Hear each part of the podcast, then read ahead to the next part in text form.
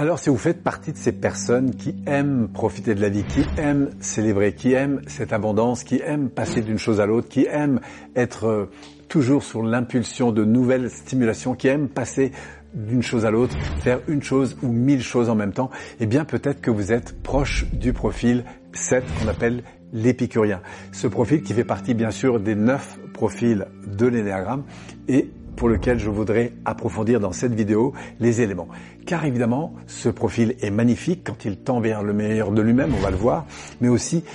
de découvrir qu'est-ce qui se passe dans ces zones d'ombre quand il descend vers le moins bon. Alors qu'est-ce que le profil 7 qu'on appelle l'épicurien? On verra aussi dans d'autres ouvrages parfois, euh, on appelle le généraliste ou le voilà, le, celui qui aime profiter de la vie. Retenez l'épicurien, ça lui colle très très bien. Alors qu'est-ce qui se passe pour lui? Eh bien quand il est dans ces zones d'insécurité, parce que c'est surtout ça qui va au départ nous intéresser, eh bien il est sous l'influence de la peur de manquer. Et dans cette peur de manquer, il y a une espèce d'impulsion comme ça qui consiste à dire, oulala, comment je peux en profiter plus dès maintenant? Et c'est ça qui va le pulser en quelque sorte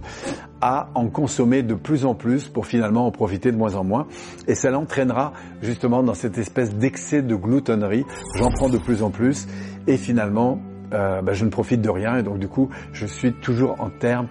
d'insécurité intérieure dans ce sentiment de manquer, dans ce sentiment de souffrir à cause du manque. Et donc, pour libérer ce 7, eh bien, on s'apercevra que si on va voir comment ça fonctionne en arrière-plan, préconscient, inconscient, eh bien, on découvrira que ce 7 va se reconnecter, c'est un processus par lequel on peut l'amener à ce désir, à cette capacité à profiter des choses, des petites comme des grandes, c'est-à-dire à se rééveiller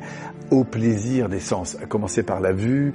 euh, l'ouïe, euh, les sensations, euh, l'odorat, le goût, réveiller ses sens pour retrouver cette abondance à laquelle il aspire vraiment, et du coup d'aller plus vers du raffinement, c'est-à-dire apprendre à en utiliser de moins en moins, à en consommer de moins en moins, mais pour en profiter de plus en plus. Et c'est comme ça que notre épicurien va retrouver le plaisir de profiter de la vie, le plaisir de le partager avec les autres, et du coup de grandir dans cette dimension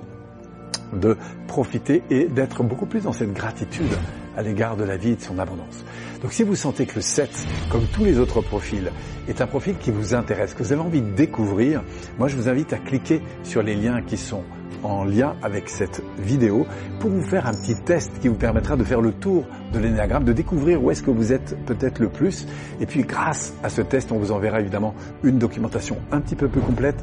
pour découvrir l'ensemble des profils de l'énagramme, voir les liens qu'il y a entre chacun des profils et les autres profils. Vous allez voir, ce sont des cartographies extrêmement riches que je vous invite à découvrir très vite pour éventuellement après aller plus loin encore avec nous pour la découverte justement de cette richesse humaine. Merci encore d'être avec nous et au plaisir de vous retrouver sur une prochaine vidéo pour approfondir ce monde